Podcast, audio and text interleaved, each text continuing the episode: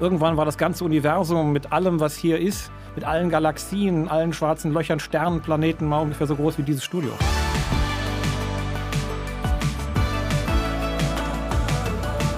Herzlich willkommen zu Hoffnungsmensch, dem Podcast mit Menschen, die mit dem Himmel im Herzen die Welt verändern. Heute bei mir zu Gast Heino Falke. Vor wenigen Jahren hat er für eine wissenschaftliche Sensation gesorgt. Die Welt sieht zum ersten Mal das Foto eines schwarzen Loches und er ist der Fotograf. Er ist einer der weltweit führenden Astronomen, Bestsellerautor und zugleich ehrenamtlicher Prediger in der evangelischen Kirche. Ein Hoffnungsmensch also irgendwo zwischen Albert Einstein und Martin Luther. Heino Falke, herzlich willkommen. Also da fühle ich mich ja zwischen sehr großen Riesen eingesperrt.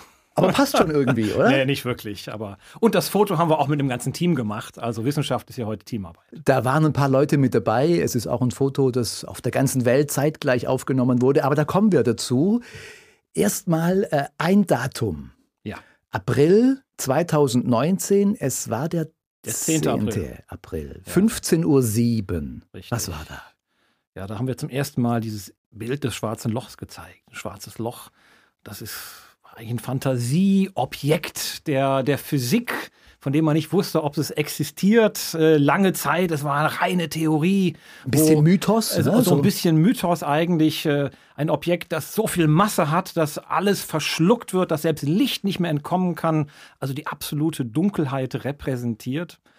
Und ähm, wir haben davon ein Foto gemacht und konnten ein Bild zeigen und das eigentlich so den, den Blick lieferte in die Dunkelheit. Ich glaube, so ist noch nie ein Foto der Welt vorgestellt worden. Überall auf dem Globus zeitgleich abgestimmt wurde dieses Foto dann präsentiert, ne, bei verschiedenen Pressekonferenzen. Es war eine weltweite Kollaboration, die das ja. aufgenommen hat, weil wir brauchten die ganze Welt, um dieses Bild aufzunehmen. Es war ein Radioteleskop auf der ganzen Welt äh, zusammengeschaltet worden, um dieses Bild zu machen.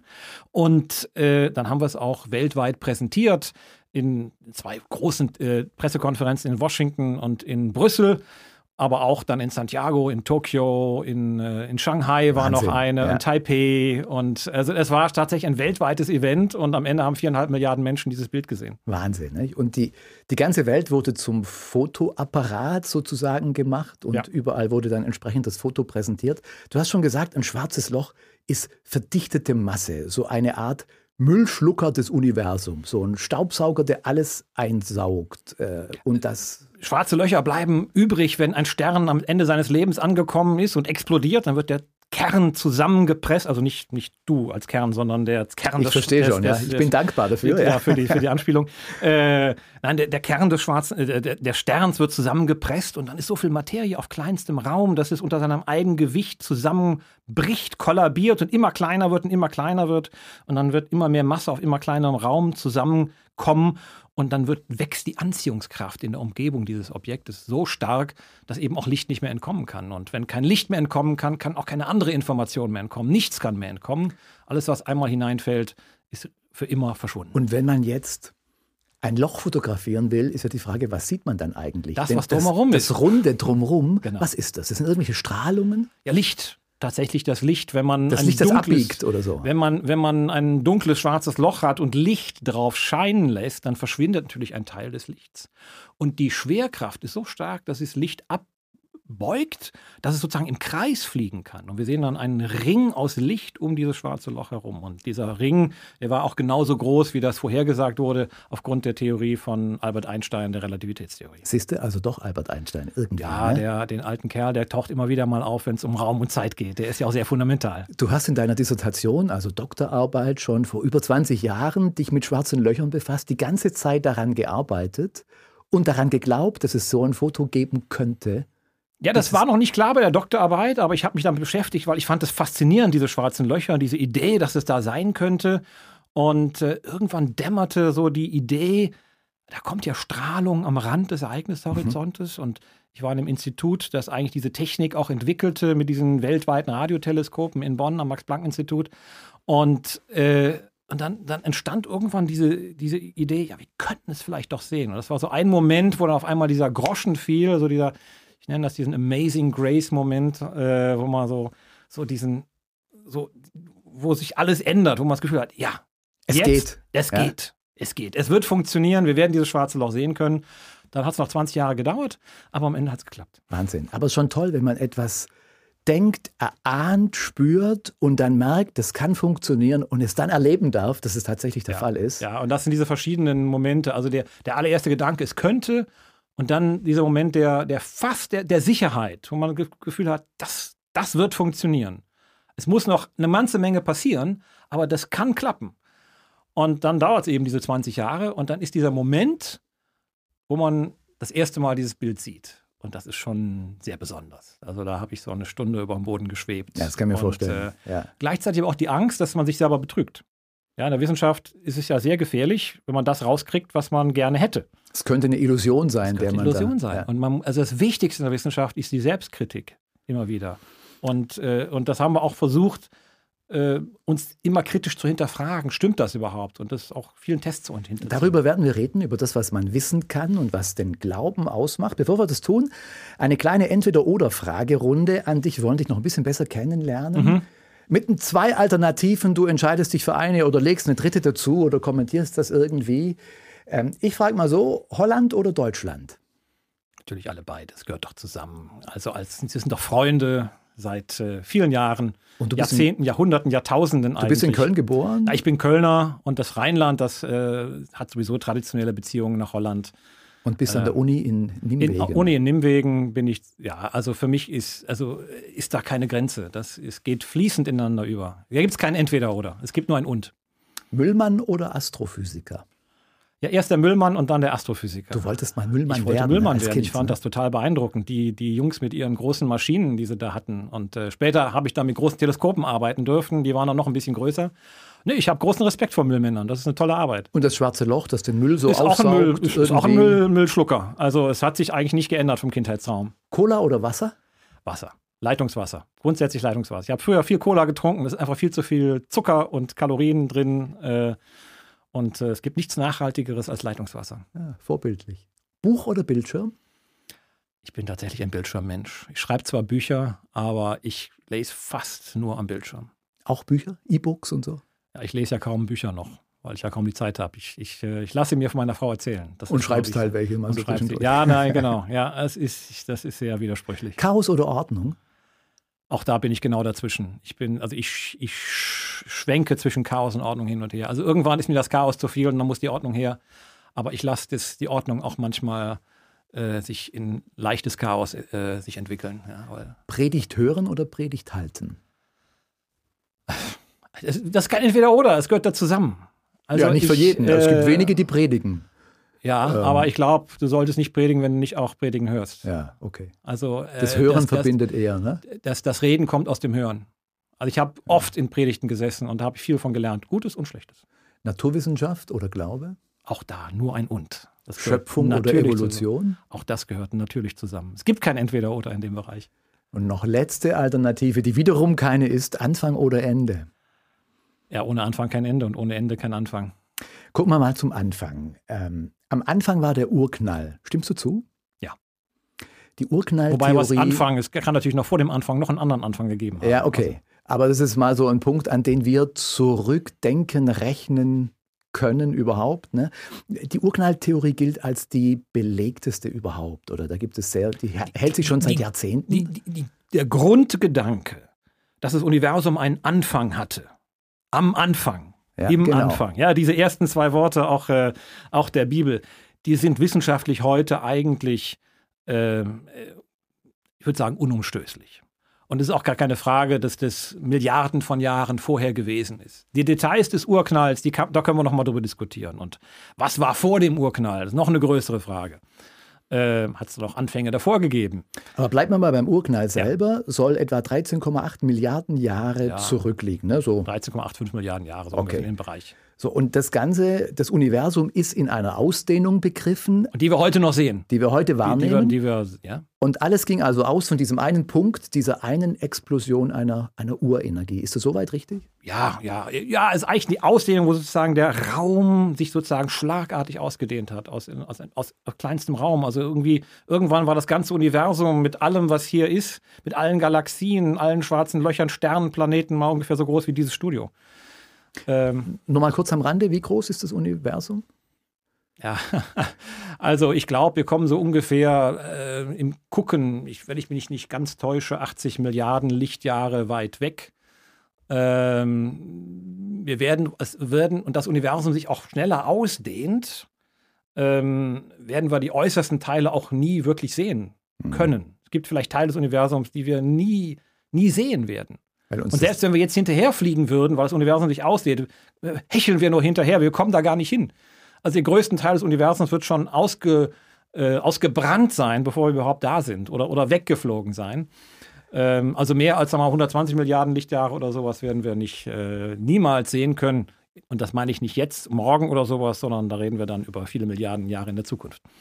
Für Menschen, die normal bodenständig arbeiten, normal, was auch immer das sein mag, ist das alles unvorstellbar. Hast du dich an diese Unvorstellbarkeit gewöhnt an diese Entfernungen und an diese. Ja, und, und viel, viel zu gut, weil ich bringe dann manchmal auch irgendwie Milliarden und Millionen durcheinander oder Lichtjahre und Kilometer und so. Also äh, man, das sind irgendwann nur noch Zahlen und ähm, an die man sich, man, man gewöhnt sich daran. Man gewöhnt sich Allein daran. das schwarze Loch, das ihr fotografiert habt, ist ja. 55 Millionen, Millionen Lichtjahr Lichtjahre weg. Ja, das finden alle total weit weg und für mich ist das sozusagen direkt vor der Haustür. Ja, genau. Das ist einigermaßen heiter. Ähm, jetzt nochmal, wenn. Also, also 55 Millionen Lichtjahre bedeutet, dass das Licht 55 Millionen eben. Jahre unterwegs ist, bevor es erstmal hier ankommt. Und wir wissen sehr gut, wie schnell Licht sich bewegt und dass es sich sehr konstant bewegt. Also, äh, wir gucken immer in die Vergangenheit zurück, wenn wir ins All hinausschauen, weil ja. alles, was wir sehen, ist dann ist Millionen weg. oder Milliarden Jahre vorher passiert. Ja. Ähm, also wie gesagt, unvorstellbar. Wenn jetzt ähm, der Urknall der Anfang ist, ist dann das schwarze Loch das Ende? Zumindest mathematisch kann man das so sehen. So einer der, der grundlegenden Denker über schwarze Löcher, Penrose, der auch den Nobelpreis gekriegt hat vor, vor zwei, drei Jahren, der hat das so beschrieben, dass sozusagen Urknall so Beginn von Raum und Zeit ist und, und schwarze Löcher symbolisieren eigentlich das Ende von Raum und Zeit. Nicht wirklich, weil natürlich das Universum als Ganzes nie ein komplettes schwarzes Loch werden wird und das Universum wird sozusagen eigentlich sich in Zukunft weiter ausdehnen und sozusagen verlaufen. Ähm, aber in schwarzen Löchern bleibt die scheint die Zeit sogar still zu stehen mhm. und sie sind eigentlich so die Endprodukte von, von Sternen und Galaxien, sodass man sie schon auch als das, das, ja, Ende von Raum und Zeit. Jetzt bin ich Theologe und finde es ein bisschen deprimierend, wenn wir sagen müssen, alles beginnt mit einem Knall und es endet in einem Loch. Das wäre ein bisschen ja. frustrierend für unsere Existenz, oder? Ja, aber ich meine das doch sehr gut biblisch. Ja? Es fängt an, an äh, am Anfang und es endet in der Apokalypse. Also wir lernen eigentlich zu leben, hoffnungsvoll zu leben zwischen diesen beiden Extremen, ähm, weil wir eigentlich eine Hoffnung haben, die darüber hinausgeht eigentlich noch. Was sagt aber, der glaubende Mensch, Heino Falke, zu zu Urknall und, äh, und Ende dieser Entwicklung. Sagst du, das entspricht der Bibel? Nimmst du das wirklich so wahr? Also Genesis am Anfang, da wird die Schöpfung erzählt, no, kurze Bibelkunde und Offenbarung, äh, Apokalypse am Ende der Bibel, da ist vom Himmel die Rede und der, und der Ewigkeit. Ne? So dazwischen vollzieht sich die Geschichte. Findest du da die Parallele in deiner Wissenschaft? Ja, zumindest in der, in der Grundannahme, dass es einen Anfang zumindest für dieses Universum gegeben hat und dass es ein Ende für dieses Universum und für diese Welt geben wird. Das ist, glaube ich, wissenschaftlich äh, unbestreitbar inzwischen. Und das entspricht eigentlich auch gut biblischem Denken. Also insofern sehe ich da jetzt kein fundamentales Problem. Tatsächlich war es vor 100 Jahren so, dass viele Wissenschaftler sich aufgelehnt haben gegen die Urknalltheorie, äh, weil sie gesagt haben, ja, da kommt der, der Schöpfer ja wieder aus, der, aus dem Grad gesprungen, den sie schon beerdigt glaubt mhm. Mhm. Äh, hatten, geglaubt zu haben, meinten. Und ähm, ja, aber so ist die Welt nun mal. Die Welt ist, hat eben einen Anfang und sie wird ein Ende haben.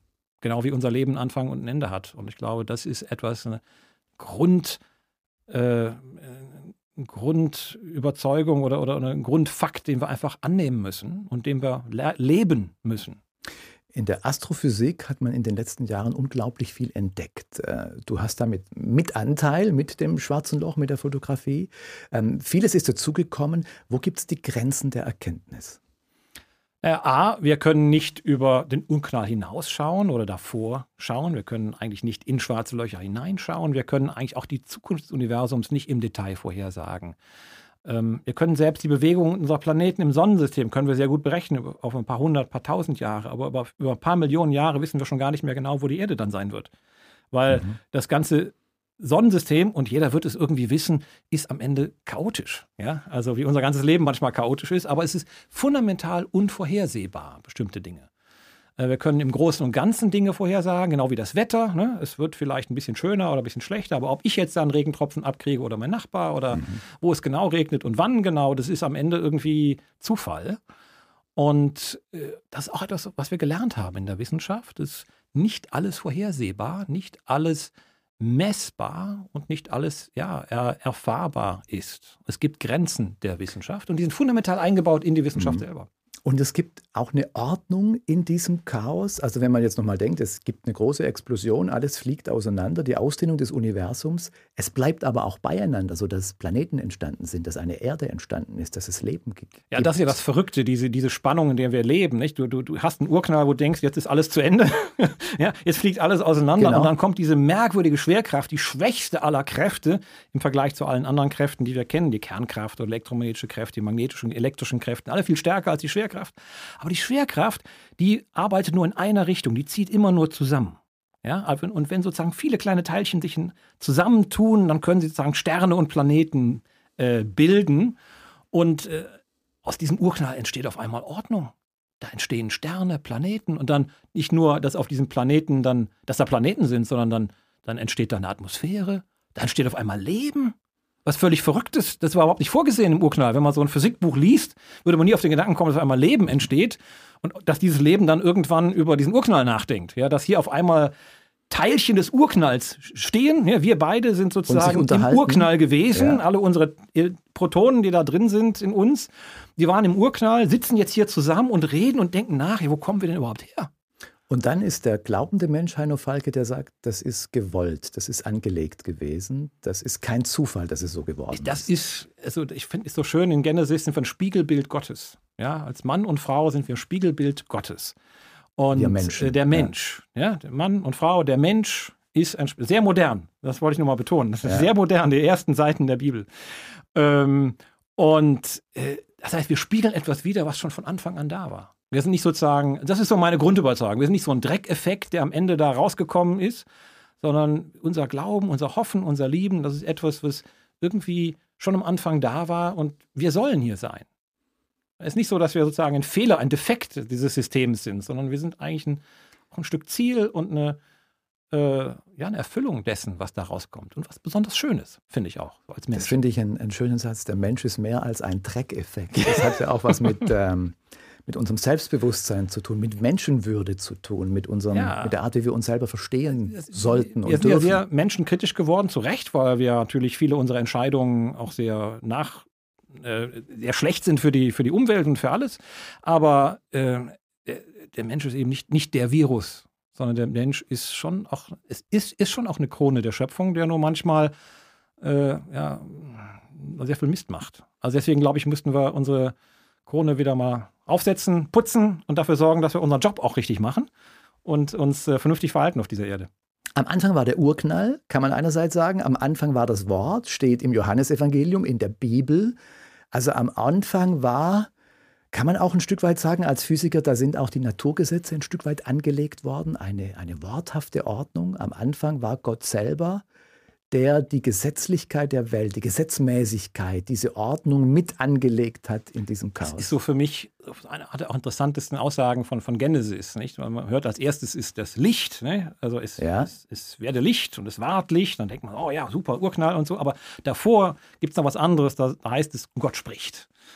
Ähm, und äh, für mich sind eben auch so Naturgesetze, sind letztlich auch Worte Gottes. Deswegen ist für mich so Glaube und Wissenschaft kein, kein Unterschied, weil äh, wenn ich Naturgesetze studiere und ja, da brauche ich nicht dran glauben, die messe ich, dann sagen die auch etwas über den, den Schöpfer.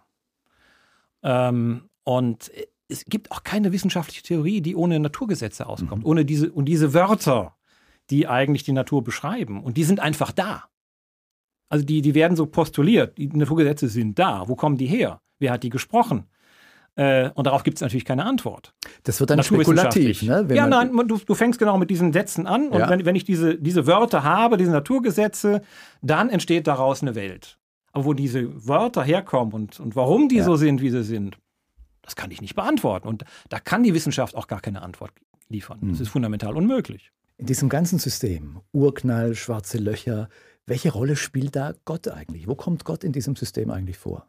Also für mich ist Gott zu zunächst der Anfang und Ursprung von allem, der am Anfang steht. Und äh, zum Zweiten ist Gott für mich auch jemand, jemand, dem ich mich persönlich nähern kann. Aber das ist dann Glaube. Also der, das, was am Anfang steht, das ist, das ist eigentlich Philosophie. Weil ich komme nicht ohne Anfang, ohne Gott aus eigentlich am Anfang. Da muss irgendwas sein, aus dem alles hervorgeht. Also Gott ist nicht nur der Lückenbüßer für die Dinge, die man noch nicht weiß oder für das System als Ganzes, sondern ist eigentlich die Quelle von allem, aus dem alles hervorkommt. Mhm. Der sozusagen auch das erste Wort gesprochen hat, aus dem dann sozusagen die Welt und der Urknall entstanden ist. Es gibt Christen, die vertreten und sagen, die Welt wurde in, an sieben Tagen geschaffen, die 24 Stunden gedauert haben. Also Tage, wie wir sie kennen. Ja. Was sagst du denen? Ja, also wenn dann die, die, die, die 24 Stunden werden definiert durch die Sonne und die entsteht in der Bibel auch erst am vierten Tag. Also, das sage ich auch immer. Das also, ja. äh, ist für mich ja. allein schon theologisch nicht nachvollziehbar. Ähm, aber gut, ich sag mal, es gibt Leute, für die das keine Rolle spielt. Ja, für die, die, für die ist Wissenschaft und große Zahlen, ob, ob die Welt vor 6000 Jahren oder vor, vor 13 Milliarden Jahren geschaffen ist, spielt für die keine Rolle im täglichen Leben. Ist okay. Aber ich bin Wissenschaftler, ich schaue hinaus, ich schaue mir diese Welt an und diese Welt sagt mir, sie ist alt. Sie ist riesengroß, sie ist Milliarden Lichtjahre groß, sie ist Milliarden Jahre alt. Äh, dein Alter ist nicht zu zählen, das ist auch ein schöner biblischer Ausspruch. Ähm, und, und, und sie sagt es mir ins Gesicht. Ja, und da kann ich mich nicht hinstellen und zu sagen, ja, die Welt ist. Äh, die Augen zumachen. Äh, Augen zumachen und, so. und, zu sagen, die Welt ja. ist 6000 Jahre alt, sondern sie ist, sie ist so alt, wie sie ist. Und, äh, und dann verstehe ich, denke ich, auch einen Genesis-Text besser. Wo ich dann eben feststelle, das sind Epochen, das sind äh, Phasen sozusagen der Entstehung und nicht, nicht, nicht 24 Stunden. Es ist so entspannt zu sehen, wie bei dir Wissenschaft und Glaube so, so versöhnt beieinander sind und gar nicht so als ein Gegensatz erlebt werden, der manchmal auch künstlich, glaube ich, aufgebaut wird und manchmal die beiden gegeneinander argumentieren und man auch um das streitet, was Hoffnung eigentlich ist. Über Hoffnung lass uns noch ein bisschen reden. Wir mhm. haben hier im Podcast eine kleine Rubrik, die heißt Hoffnungslose. Ich bitte dich, ein Los zu ziehen, hier aus diesem Glas. Du kannst es mal zu dir herziehen. Nimm einfach ein Los raus, äh, welche Farbe du auch immer nehmen willst. Ja, Blau ist meine Lieblingsfarbe. Dann ich muss ja mal eine Brille aufsetzen, um das mal. So, und dann okay. aufziehen und okay. lies mal vor, was da steht. Oh, okay. Goethe.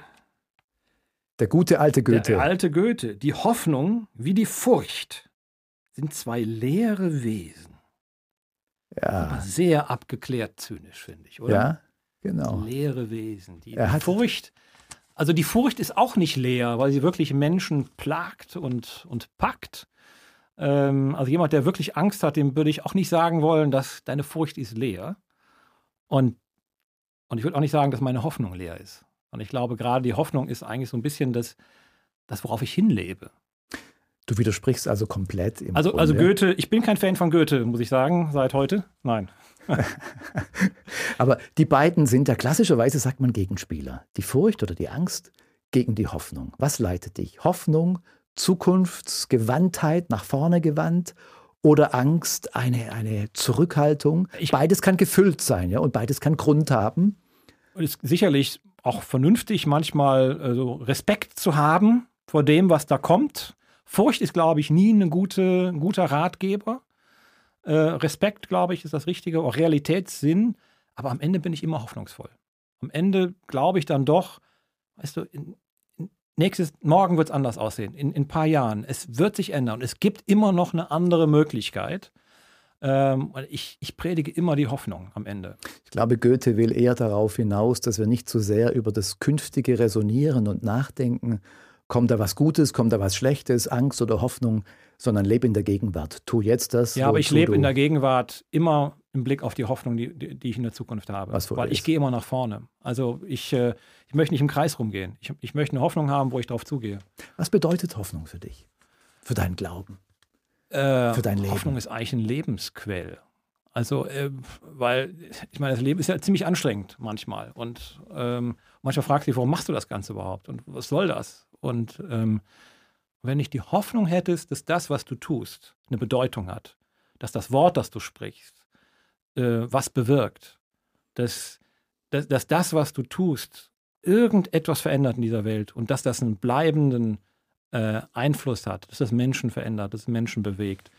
äh, dann wüsste ich nicht, warum ich noch hier wäre. Warum, warum tue ich das alles?